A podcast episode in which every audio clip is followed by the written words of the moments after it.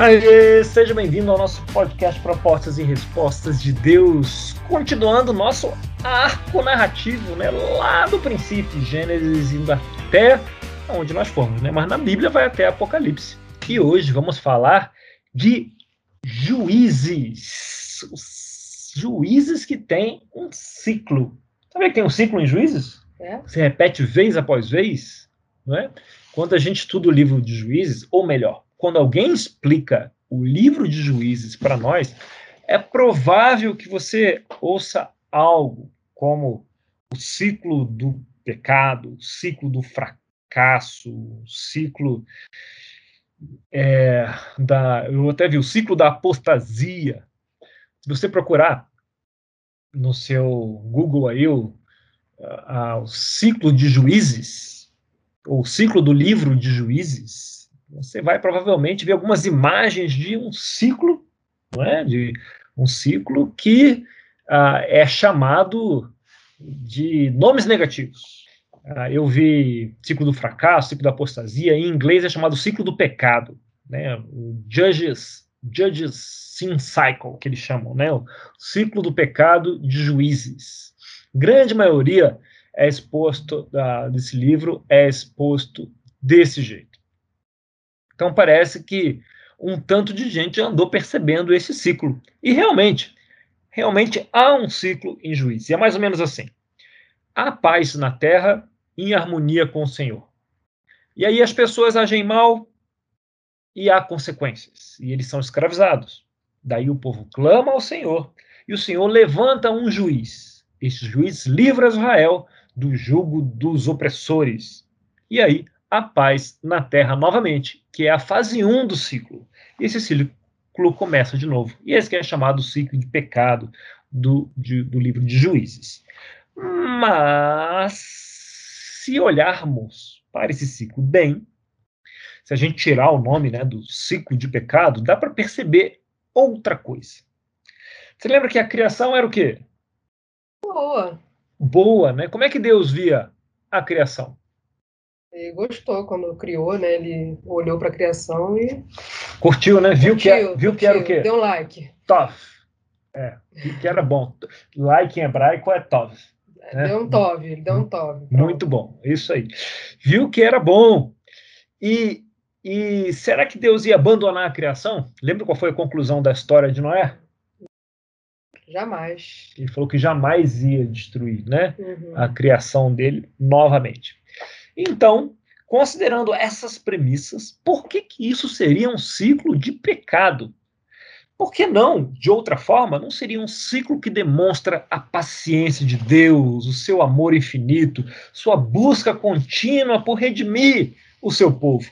Que tal, em vez da gente chamar de ciclo de teimosia, a gente chamar do ciclo da paciência infinita de Deus? Acho ótimo. Enquanto, né, o povo tenta encontrar o caminho dele, né, ali no meio. Talvez você lembre que nas no, nossas últimas conversas, a gente falou sobre o livro de Josué, né, que fala da conquista, que tinha elementos ali literários, e talvez fosse uma descrição sobre uma, uma ótica né, de, de, uma, de uma obra literária. E assim, talvez o livro de Juízes conte uma história um pouco mais precisa da dinâmica da ocupação da terra. Né? E você tem a dinâmica do livro de Josué, que é a dinâmica de conquista, e você tem a dinâmica do livro de Juízes, que você tem é, é, mais focado na ocupação, onde eles convivem ali né, com outros povos, e, e assimilação. Né? E todas as questões, tudo que acontece né, quando você está num processo de assimilação. Né?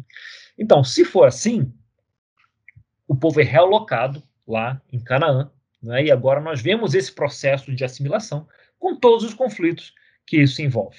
Ou então a conquista foi literal mesmo, conforme ah, escrito no livro de Josué, seguido o livro de Juízes. São duas teorias. Eu não estou aqui para dizer qual é a certa, nem saberia dizer qual é a certa, mas é bom você saber que as duas estão aí, né? A, a teoria da conquista e a teoria da ocupação com assimilação. De um jeito ou de outro, o fato é que o povo está aqui na terra de Canaã e está tendo que lidar com isso.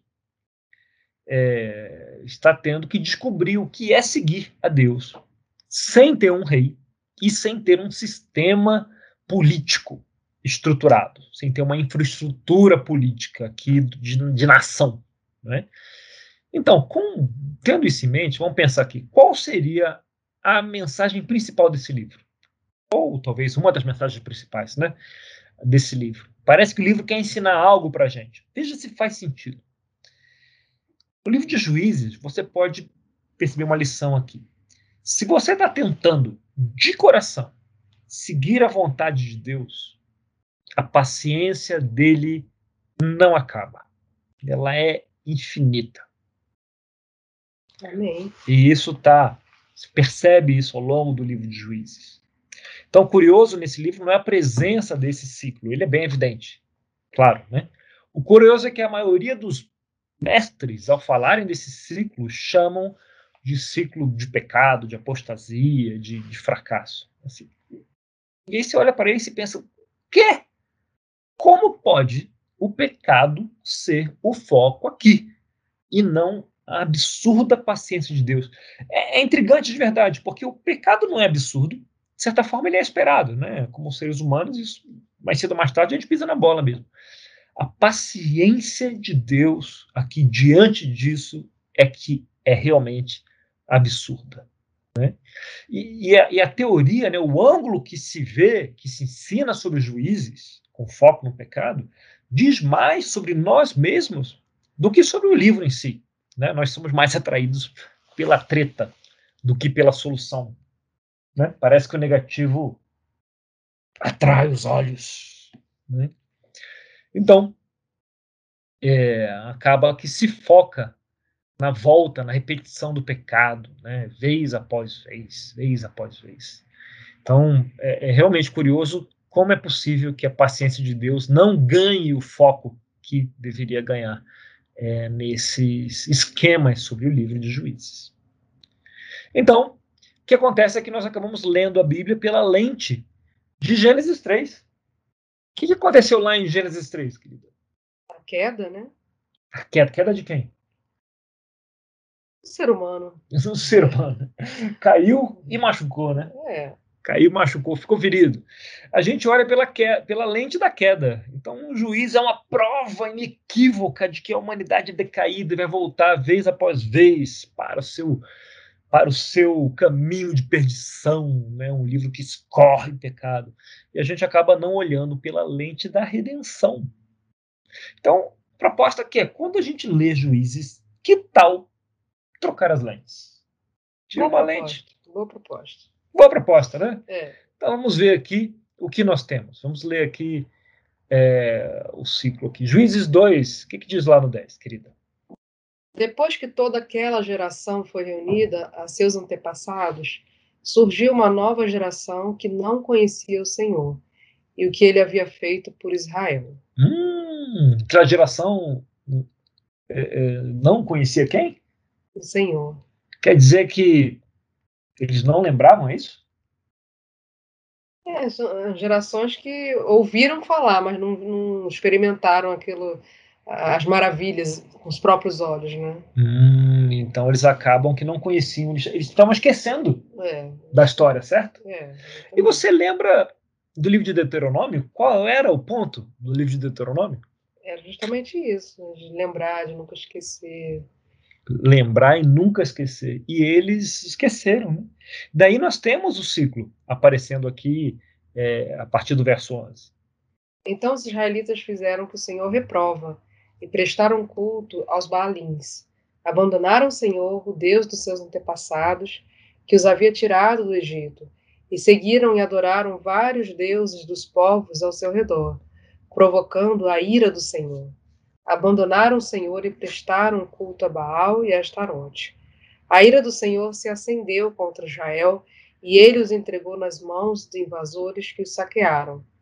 Ele os entregou aos inimigos ao seu redor, aos quais já não se conseguiam resistir. Sempre que os israelitas saíam para a batalha, a mão do Senhor era contra eles para derrotá-los, conforme lhes havia advertido e jurado. Grande angústia os dominava. Eu vou continuar. Então o Senhor levantou juízes que os libertavam, libertaram das mãos daqueles que os atacavam. Mesmo assim, eles não quiseram ouvir os juízes. Antes se prostituíram com outros deuses e os adoraram, ao contrário dos seus antepassados. Logo se desviaram do caminho pelo qual seus antepassados tinham andado, o caminho da obediência aos mandamentos do Senhor. Sempre que o Senhor lhes levantava um juiz, ele estava com o juiz e os salvava das mãos dos seus inimigos, enquanto o juiz vivia, pois o Senhor tinha misericórdia por causa dos gemidos deles diante das que, daqueles que os oprimiam e os afligiam. Mas quando o juiz morria, o povo voltava a caminhos ainda piores do que os caminhos dos seus antepassados, seguindo outros deuses, prestando-lhes culto e adorando-os. Recusavam-se a abandonar suas práticas ou seu caminho obstinado. Né? E não somente aqui. Aqui a gente vê o ciclo, né? mas não somente aqui. Olha no capítulo 3, a gente vê em forma de exemplo. Lê aqui do 3, do 7 ao 11. Otoniel. Os israelitas fizeram que o Senhor reprova, pois esqueceram-se do Senhor, o seu Deus, e prestaram culto aos Balins e a Zerá. Acendeu-se a ira do Senhor de tal forma contra Israel que ele os entregou nas mãos de Cuxã-Rizataim, rei da Mesopotâmia, por quem os israelitas foram subjugados durante oito anos. Mas quando clamaram ao Senhor, ele lhes levantou um libertador, Otoniel, filho de Kenais, o irmão mais novo de Caleb, que os libertou. O Espírito do Senhor veio sobre ele, de modo que liderou Israel e foi à guerra. O Senhor entregou Cuxã-Rizataim, rei da Mesopotâmia, nas mãos de Otoniel, que prevaleceu contra ele. E a terra teve paz durante 40 anos, até a morte de Otoniel, filho de Kenaz. Muito bom. E o ciclo se repete logo a seguir, né, no verso 12. Mais uma vez os israelitas fizeram o que o Senhor reprova, e por isso o Senhor deu a Eglon, rei de Moabe, poder sobre Israel. Conseguindo uma aliança com os amonistas e com os amalequitas, Eglon veio e derrotou Israel e conquistou a cidade das palmeiras os israelitas ficaram sob o domínio de Eglon, rei de Moabe, durante 18 anos. Normalmente os israelitas clamaram ao Senhor, que lhe deu um libertador chamado Eude, homem canhoto, filho do benjamita Gera. Os israelitas o enviaram com pagamento de tributos a Eglon, rei de Moabe. E aí, quando a gente passa a próxima história, o negócio começa a aparecer um disco quebrado. E eu sei que a nossa audiência vai saber o que é um disco quebrado, porque é uma audiência cringe. Então, elas têm é, é, essa história para saber o que é. Está lá em, no 6, 1 a 10, o que, que diz? De novo, os israelitas fizeram o que o Senhor reprova, e durante sete anos eles entregou nas mãos dos midianitas. Os midianitas dominaram Israel, por isso os israelitas fizeram para si esconderijos nas montanhas, nas cavernas, nas fortalezas. Sempre que os israelitas faziam as suas plantações, os midianitas, os amalequitas e outros povos da região a leste deles as invadiam. Acampavam na terra e destruíam as plantações ao longo de todo o caminho, até Gaza, e não deixavam nada vivo em Israel, nem ovelhas, nem gado, nem jumentos. Eles subiam trazendo seus animais e suas tendas e vinham como enxames de gafanhotos. Era impossível contar os homens e seus camelos. Invadiam a terra para devastá-la. Por causa de Midian, Israel empobreceu tanto que os israelitas clamaram por socorro ao Senhor. Quando os israelitas clamaram ao Senhor por causa de Midian, ele lhes enviou um profeta que disse: Assim diz o Senhor, Deus de Israel: Tirei vocês do Egito, da terra da escravidão. Eu os livrei do poder do Egito e das mãos de todos os seus opressores. Expulsei-os e dei a vocês a terra deles. E também disse a vocês: Eu sou o Senhor, o seu Deus. Não adorem os deuses dos amorreus, em cuja terra vivem, mas vocês não me deram ouvidos. O ciclo está claro, né? Uhum. Vez após vez. Né? O ciclo é bem óbvio aí, não dá para criticar isso. Mas, puxa, por que a gente tem que se focar tanto nos erros e não aprender com a paciência infinita de Deus? Essa busca insistente, teimo, é a teimosia de Deus, né? É verdade. Deus é teimoso, né? persistente, pela redenção desse povo, né? sempre com esse amor abundante que ele tem. E veja, os caras clamaram a Deus depois de 20 anos. Eles esperaram 20 anos para lembrar Uau. lá e para clamar a Deus. E é isso que a gente tem que discutir, a focar e aprender com essa história. Quase a idade do Vinícius, né? É, você vê. Aprender a clamar. Será que ele já aprendeu? Já aprendeu, Vinícius? Estamos no caminho aí. e como o Vinícius, o livro também é cheio de histórias curiosas. E, diferentemente dele, é cheio de sabedoria. É, e de. é cheio de quebra-cabeças também. Né? A gente tem, por exemplo, a história de Jefté, que faz um, um voto bem estranho. Né? Ele prometeu, depois de uma vitória militar, né, que se ele tivesse a vitória militar, ele ia sacrificar o primeiro ser que saísse pelo portão da sua casa. Né? E, e a gente pensa que promessa estúpida. É, é isso, que no, no, fim sai a filha dele. Né? É. É, mas naquele mundo, o que a gente não sabe é que na parte de baixo da casa, né, perto da porta, ficavam os animais, né? Ficava a cabra, tinha a vaquinha, né? Os, os, os, animais ficavam ali, né? Uma ovelha, um cordeiro ali que dava leite, ficavam ali perto do portão. Então, normal era chegar, saía um animal ali. Provavelmente a família vivia no andar de cima. E aí, só que depois de vários meses longe, a sua filha está morrendo de saudades e sai primeiro. Né? E na história, ele vai lá, cumpre o voto depois que ela sai para chorar com as amigas aí por, por três meses. Né? História terrível. História terrível. Mas o que a, a discussão que se propõe com essa história é quando a vida te coloca em uma situação na qual você precisa escolher entre dois mandamentos, o que, que você faz? Nesse caso, o mandamento era não matarás, né? não mate, ou, melhor ainda, ame o seu próximo, versus não volte atrás num voto feito ao Senhor. Dois mandamentos, dois mandamentos muito claros, e aí? Acho que eu ia pegar no, no primeiro, não mate. Pois é, que lei é mais importante? Essa é a discussão que se propõe aqui com essa história. Então, tem gente estudioso aí que até encontra espaço para concluir que ele não foi até o fim e tal, mas é, é eu não iria por esse caminho, né? É, a curiosidade sobre a, a obediência de Jefté, ou desobediência, se você olhar por um um mandamento por outro mandamento, né? É. É, se você observar, olha só que curioso. Os juízes bons, que fizeram um bom trabalho, lideraram o povo, eles conseguem 40 anos de descanso. Acho que Débora consegue 80 anos de descanso. É, outro consegue 40 anos de descanso. No caso de Jefté, há seis anos de descanso. Olha só. E, e, além de Jefté, nós temos um outro juiz muito curioso, que é Shemshon. Já ouviu falar de Shemshon? Shemshon. Que é Sansão.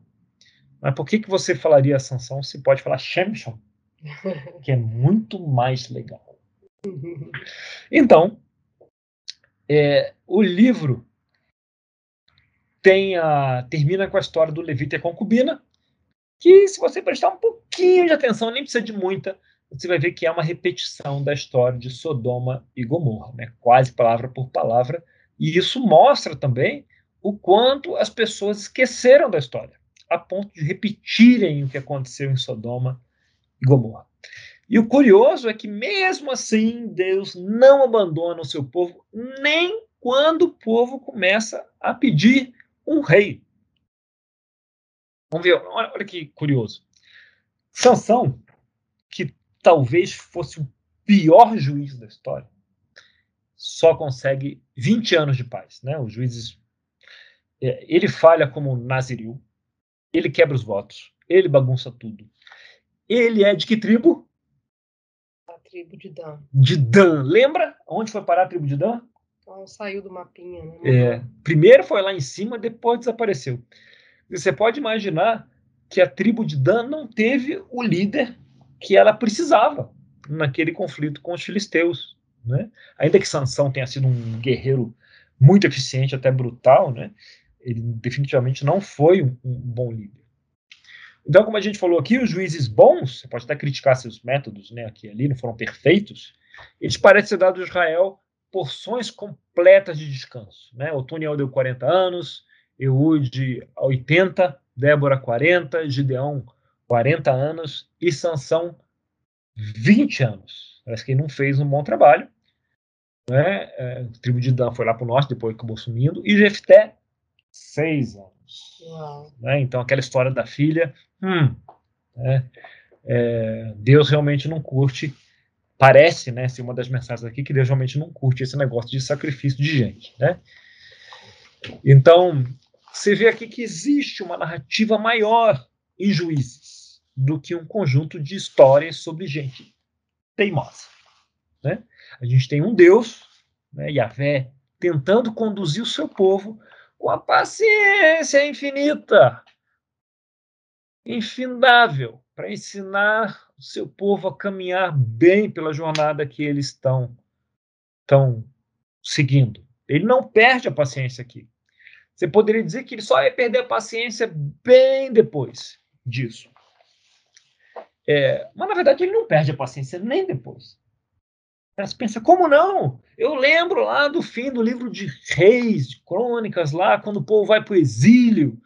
Então, que Deus perdeu a paciência. E o que acontece aqui é que o, é, o povo ele se afasta tanto da narrativa, tanto da narrativa que Deus está querendo, né? Lembra? Lidere com sua.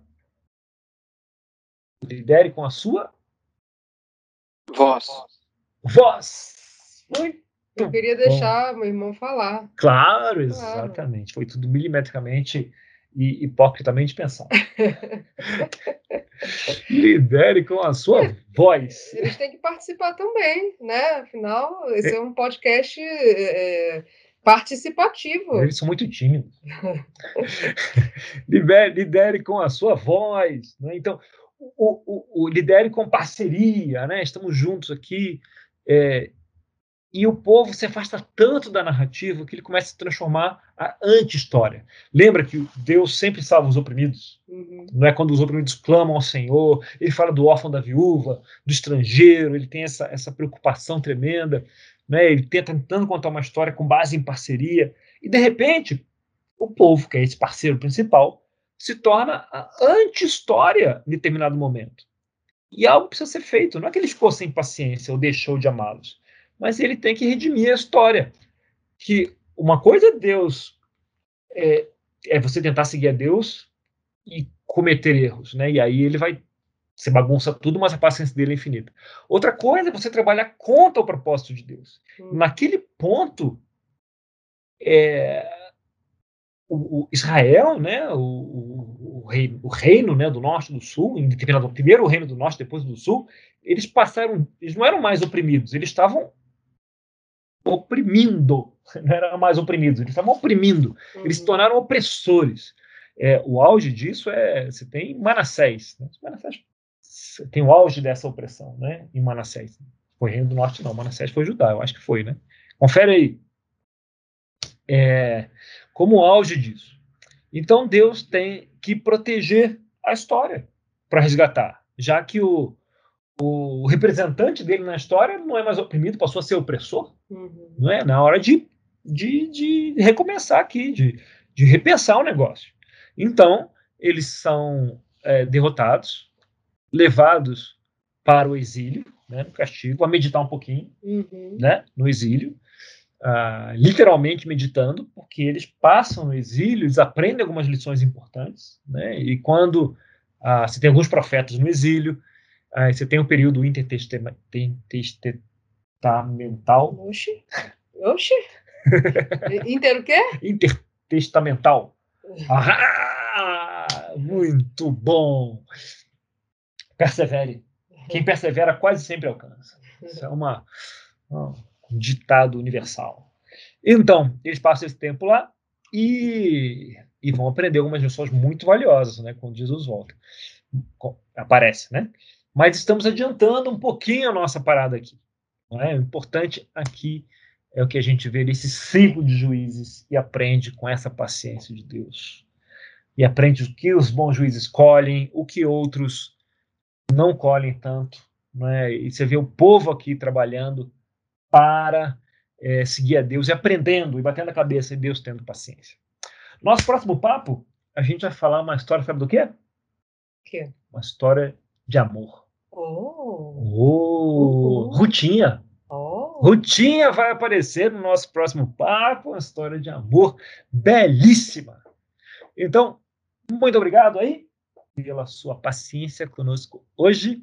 Temos uma breve discussão. Se quiser ficar conosco, fique um pouquinho mais. Se não, até o próximo papo. E antes de você ir, temos uma notícia aqui importante para dar. Uma notícia importante. Que a nossa Mega Uber editora Nathalie está transformando esses podcasts aqui. Não transformando, né? É, convertendo, transformando também, ah, botando no formato YouTube. Uhul! Ah, no canal Propostas e Respostas de Deus. Então, se você, então, se você quer indicar para aquela pessoa que prefere o YouTube aos podcasts por alguma razão inexplicável, você Agora você pode indicar para ela o acesso, ela pode ter acesso a esse conteúdo. Você está doido para compartilhar? Você viu o negócio, tocou seu coração. Caramba, eu preciso compartilhar esse podcast. Porque eu, quando eu vi esse podcast pelas primeiras vezes, eu queria compartilhar com todo mundo. E aí a pessoa fala: Não, mas eu não gosto de podcast, eu não sei ouvir, por onde que eu ouço, eu não quero aprender mais nada. Agora ela pode ouvir pelo YouTube se ela for um, uma pessoa viciada em YouTube, que só vive dentro do YouTube e não sai de lá para nada, nem para ir na padaria comprar o um pãozinho, você pode agora indicar para ela o YouTube, porque nós estamos no YouTube, ela vai ter acesso a essas pérolas de sabedoria que vem lá do Bema Podcast e aqui está modelado para uh, cada um poder crescer no seu conhecimento das escrituras. Amém. Até os youtubers radicais vão poder ter acesso a isso, tá bom?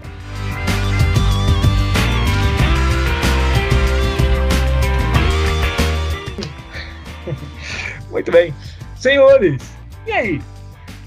Falamos de juízes hoje e da troca do ciclo do pecado, daquele negócio que escorre dos, da maldade, a apostasia que escorre do livro de juízes, para falar da redenção, da paciência de Deus. O que, é que chamou a atenção de vocês? aqui. É, uma coisa que eu sempre ficava achando muito estranho quando eu lia Juízes, é na história de, de Sansão, era ele fazendo charada com os filisteus, perdendo a charada e matando todo mundo. Eu, eu sempre achei meio bizarro essa história. Quando, quando você falou esse negócio de, de, de que ele fica né, 20 anos e ele foi, foi considerado o pior juiz, eu achei muito curioso. É, eu não sei se ele foi considerado, porque não fizeram uma, uma enquete no, no stories do Instagram é, na época, né, para ver o que, que, as pessoas achavam da, do, do juizado né, de sanção. Mas ele, pelas decisões que ele toma, ele dá essa impressão que ele era. Se pontuar a sabedoria das decisões, pelo menos as que estão escritas nas, na, no livro de juízes, eu acho que ele ganha, viu? Eu acho que ele ganha como pior juiz. Mas é, é, realmente ele não tinha um senso de julgamento, vamos dizer assim, para um juiz, né? Ele não tinha um, um, bom senso de julgamento muito apropriado, considerando que ele era um juiz. E aí a conclusão, né? 20 anos de paz só, né? Não recebeu a medida completa. Aí talvez tenha uma relação disso, né? Mas o que eu achei muito interessante, Daniel, essa, essa perspectiva que você traz, né? De da perseverança de Deus com relação a, ao povo. Né? De, a gente sempre a gente tem uma mania tão grande né, de olhar para nós, centro do, do universo, né? Ah, o pecado dos homens, os homens estão errados, tudo está errado. E quando você traz essa perspectiva de, caramba, como Deus foi perseverante com seu povo, como Deus quis, né? manter a relação com seu povo, né? É, chamou muita atenção. E só trazendo o último versículo de Juízes, né? Que fala que naquela época não havia rei em Israel, cada um fazia o que lhe parecia certo. E quando eu li isso, alguns, algum tempo atrás, eu fiquei pensando, né, como ah, o povo perdeu uma oportunidade, né, de, de engrandecer o, o nome de Deus.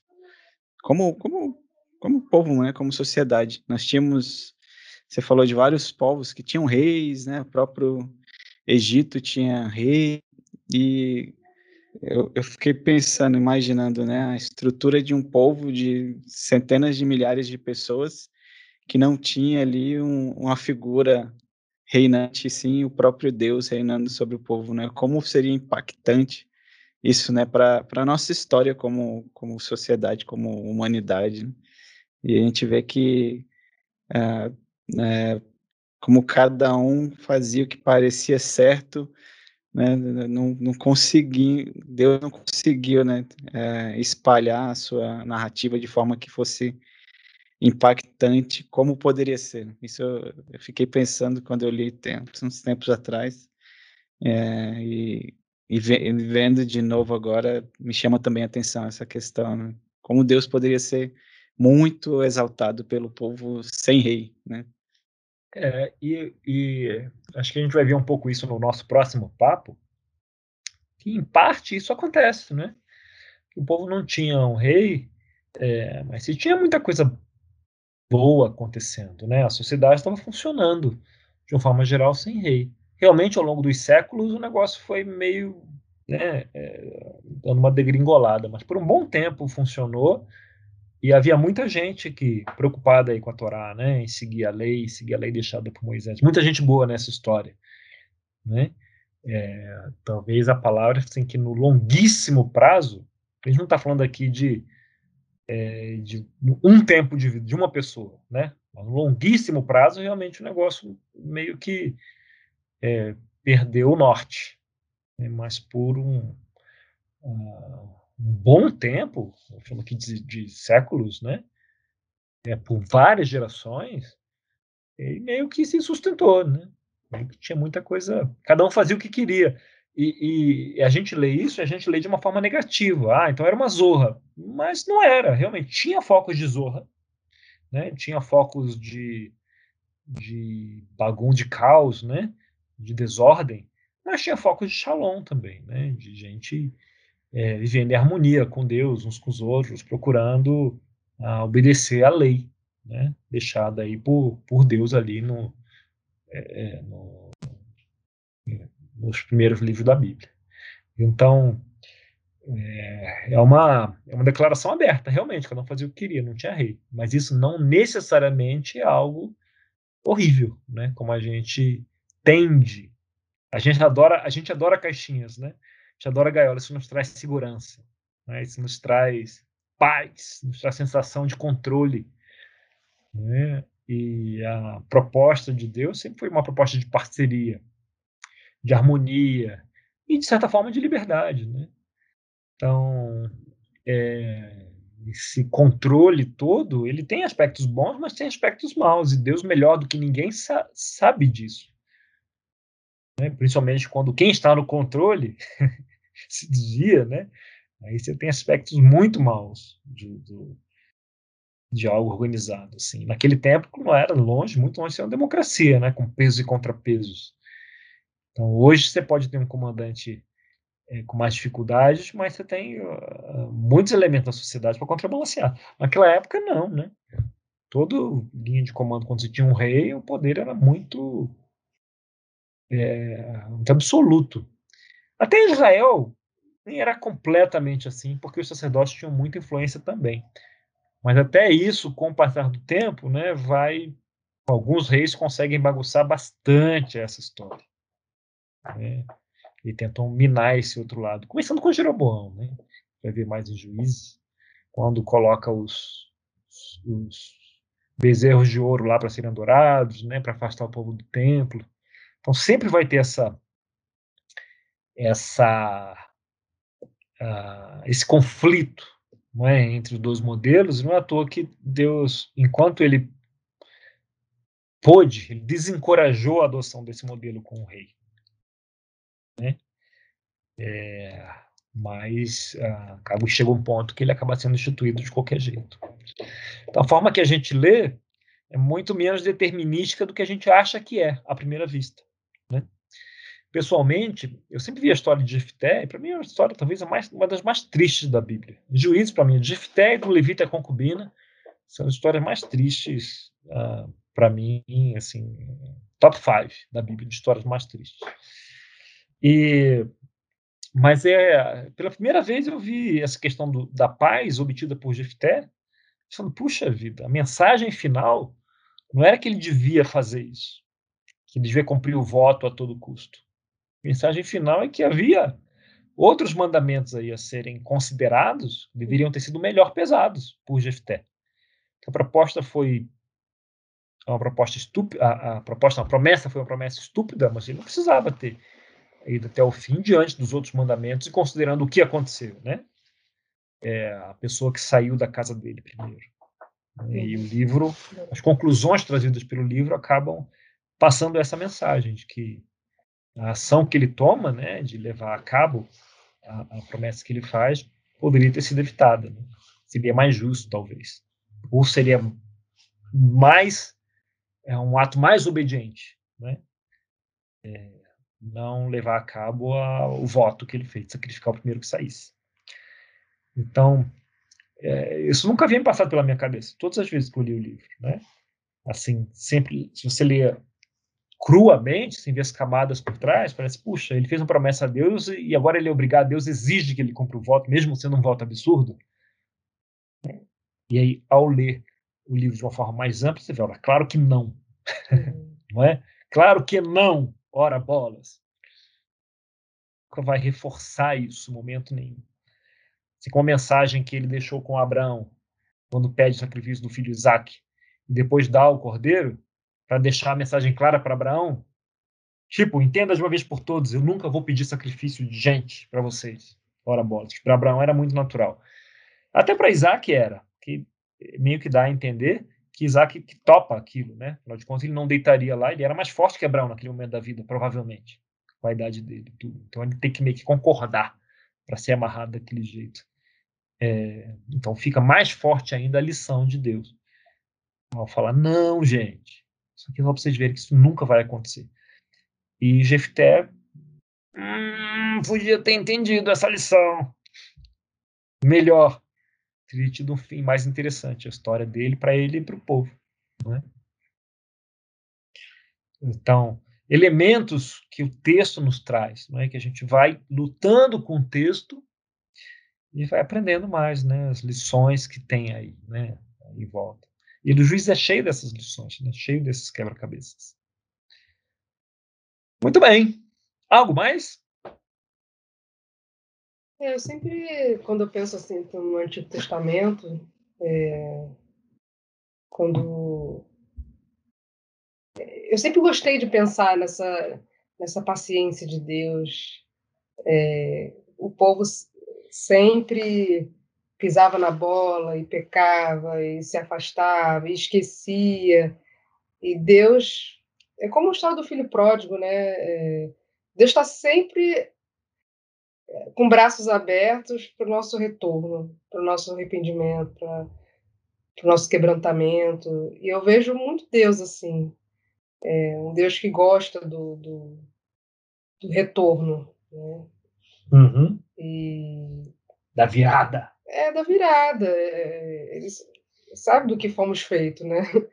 Mas ele. E a gente vai voltar para Deus muitas vezes durante a vida, né? mesmo na vida durante a vida cristã a gente volta muitas vezes é, da enfim da nossa da morneza do, do, pecado da falta de arrependimento né a gente precisa voltar muitas vezes para ele e e eu, eu gosto de pensar muito em Deus assim como esse esse pai do filho pródigo né? É... Então, é isso. Eu... E o povo é o filho pródigo? É, assim. E juízes? Povo... Nem sempre, né? Quando ele voltava para Deus, né? Aí, aí é o ciclo. Volta, aí depois esquece tudo de novo, aí peca tudo de novo, aquele uhum. ciclo. É... mas Deus está sempre pronto para esse retorno. Uhum. Eu, eu, vejo Deus dessa forma. É... Uhum. Que ele uhum. busca o coração, os corações né, uhum. quebrantados. Muito bem. Obrigado. E com essa imagem, então, entre o povo, paralelo do povo com o filho pródigo, a gente conclui nossa discussão de hoje. Muito obrigado pela sua audiência até aqui. nossa proposta e resposta de Deus. Nós tivemos Vinícius, David, Nathalie e Patrícia do Boa com sua voz suave e melodiosa e Areta que saiu para cuidar da filha em algum momento. Então, estaremos com você na próxima semana com a Rutinha. Até lá. Tchau, tchau.